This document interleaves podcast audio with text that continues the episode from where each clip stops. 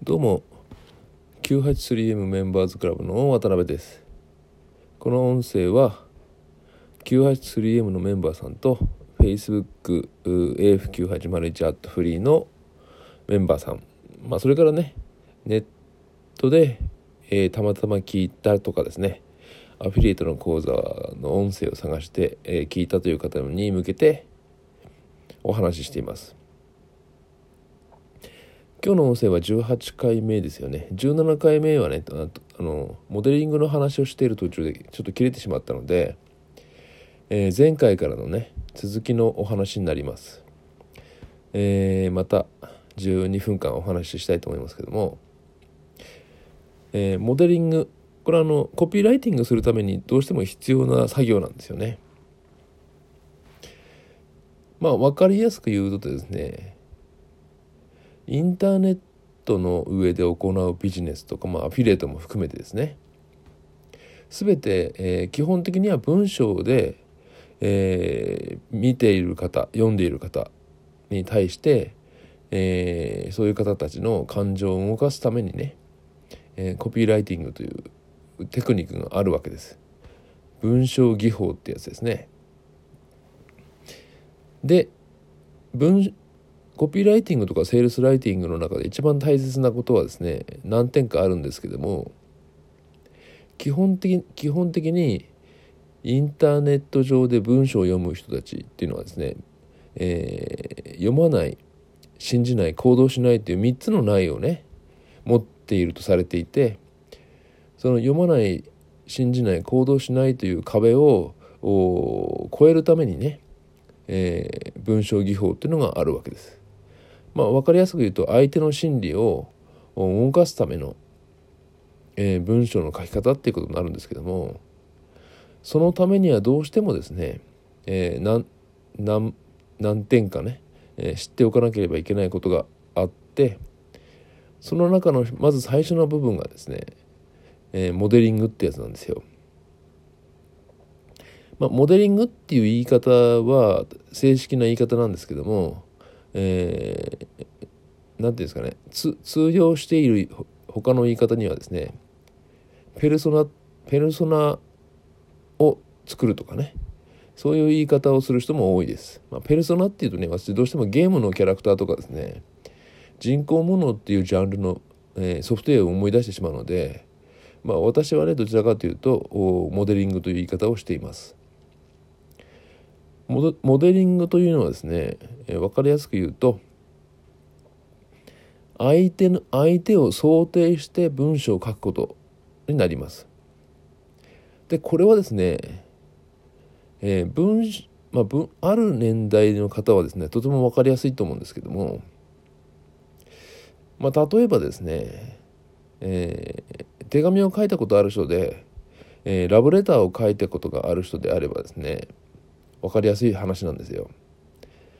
例えばラブレターを書くのはですね相手がいますよね。で相手っていうのはたった一人なわけです。まさかね複数の人にラブレター書く同時に書くなんてことないですよね。えー、何を言ってるかというとですねラブレターの書き出しが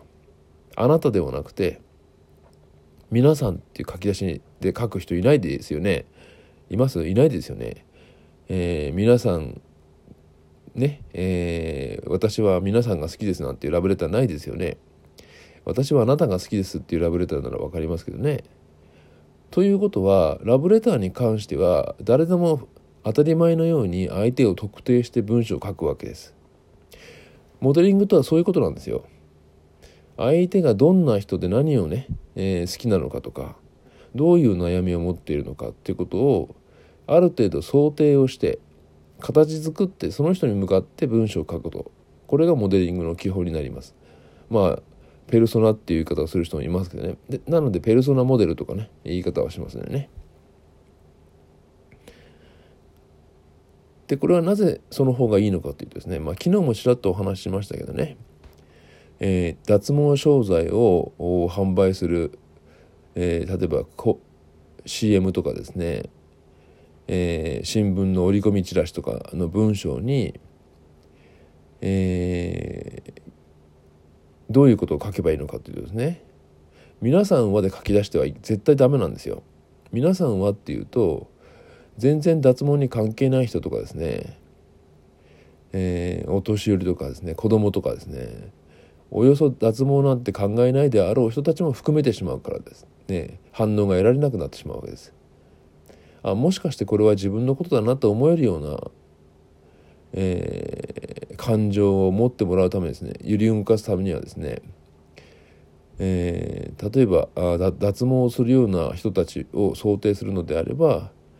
もしあなたが会社の受付嬢をしていて、えー、二の腕とかね、え、足足の産毛がね気になっているのであれば、え、少しのね時間をこの文章を読んでみてくださいというようなね書き出しにするわけです。そうするとあじ脱毛に関して悩んでるね人がいればあこれは自分のことことだと思ってねその文章を読むわけなのでモデリングっていうやつがいかに大切かっていうのは分かりますよね。もしね、えー、車のタイヤをね、えー、販売する広告文を書くんであれば、えー、もしあなたがカーマニアで、えー、何々という車に乗っているんであればぜひ一度このタイヤを使ってみてほしいと思いこのね、えー、紹介をしたいと思いますとかねそんな感じの書き出しすればいいんですよね。もしくはね、えー、あなたがね1万キロ走ってもね、えー、3ミリしか減ら減らないタイヤをね、えー、知りたいのであればこの文章は読む価値がありますみたいな感じで相手を特定するわけですよ。何に対して興味を持っているのかっていうことをね考えてえ何種類も作ることができます。たった一つの商品に対してモデリングを何種類もすればいろんなジャンルの人たちに対していろんなジャンルというかカテゴリーですね。の人たちに対して、えー、広告を打つことができるということになります。ですので同じ文章を書くのでもモデリングといって相手をねどういう人たちに対してこの文章を届けるのかっていうことを考えて書くのと書かないのとでは大きく成果が変わってくるわけです。なのでこういうことを学んでいた人の方がネットビジネスとかアフィリエイト成功しやすいのはこれ分かりますよね。この音声聞いてる方はねなんとなく理解していただけるんではないかと思うわけです。なのでアフィリエイトのテクニックテクニックとかねノウハウをおいくいくら学んでも基本的な文章書きについてね、えー、コピーライティングコピーセセールスライティングとかコピーライティングできないのであればできないのであれば、えー、大きな成果を売ることはできないということになるわけです。えー、さてね、えー、モデリングの次は何があるかっていうとですねコピーライティングの次に重要なポイントとして挙げられるのはストーリーフォーミュラっていうのがあるんですよ。ストーリーフォーミュラっていうのはですね物語にして興味を持ってもらうということになります。でこれはね、えー、散々我々っていうのは目にしているはずなんですよ。えー、テレビの通販番組とかですね、えー、何かのねダイレクトメールとかですねそういうものによくストーリーが書いてあります。私は学生時代にとてもねお金に困っていましたみたいなね書き出しでである時アルバイトをしてえー、そこで大きなね借金を抱えてしまいましたみたいなね、えー、ものすごい困った状態から少しずつ頑張って成功していくっていう流れのストーリーで、えー、何かのね、え教材を販売したりするわけです。えここの人はこのようにして英語が得意になったとかね、えも最も最近の例ではですね、え名前挙げていいかどうかちょっと分かんないんですけどねあの CD ロムがね送られてきてあの聞いてるだけで英語が得意になります、ね、英語が話せるようになりますみたいな教材ありますよね。えー、ズバリ名称は言いませんけどもね。あれあれもですね、えー、世界を股にかける、ね、スポーツマンが、えー、このね、えー、なかなかなかなか見つけられない少ない空き時間をこのね CD を聴くだけでこんなに英語が話せるようになりましたよみたいなそういうストーリーを作って展開しますよね。なので、えー、我々はストーリーに弱いということがあるんですよ。これ心理的メンタリズムってやつですけども、えー、我々のメンタリズムはストーリーに弱いです。なので、さまざまな場面でこのストーリーフォーミュラーっていうのが、えー、応用されているわけです。特にコピーライティングセールスライティングにはこのストーリーフォーミュラーというのは必ず入っているものと考えて間違いないと思いますね。まあ、1回2回の1回2回ではなくですね段階を追ってあるとある時ストーリーフォーミュラーで、攻め落とされるみたいな感じのね、えー、感情の刺激の方法が取られているはずなんですね。ですのでモデリングの次はストーリーをストーリー展開を考えるみたいなね、えー、コピーライティングセールスライティングのテクニックがあるということをね、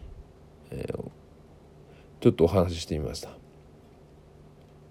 えー、興味のある方もね、まあ、これは音声だけなので実際に、ね、サンプルをお見せすることができないので是非ね、えー、Google などの検索エンジンでストーリーフォーミュラーとかねえー、そのような感じでストーリーフォーミュラーコピーライティングとかね。そのように検索してみるといくらか出てくると思いますのでね。あちなみにですね、まあ、ちょっとおまけの話ですけども日本の広告業界の中で最も多くの日本人を刺激した有名なストーリーがあります。それはですね札幌を舞台にしたえ蕎麦、屋さんの物語で一杯のかけそばというねお話。これはね広告のために試験的に作られたストーリーなんですよ。ところがこれがものすごいね、えー、反響があってですね国会で審議がされるほどの問題になりました。最も有名なストーリーフォーミュラーは一杯のかけそばというのがありますので興味のある方はね調べてみるといいんではないでしょうか。それではまた次回お楽しみにしてください。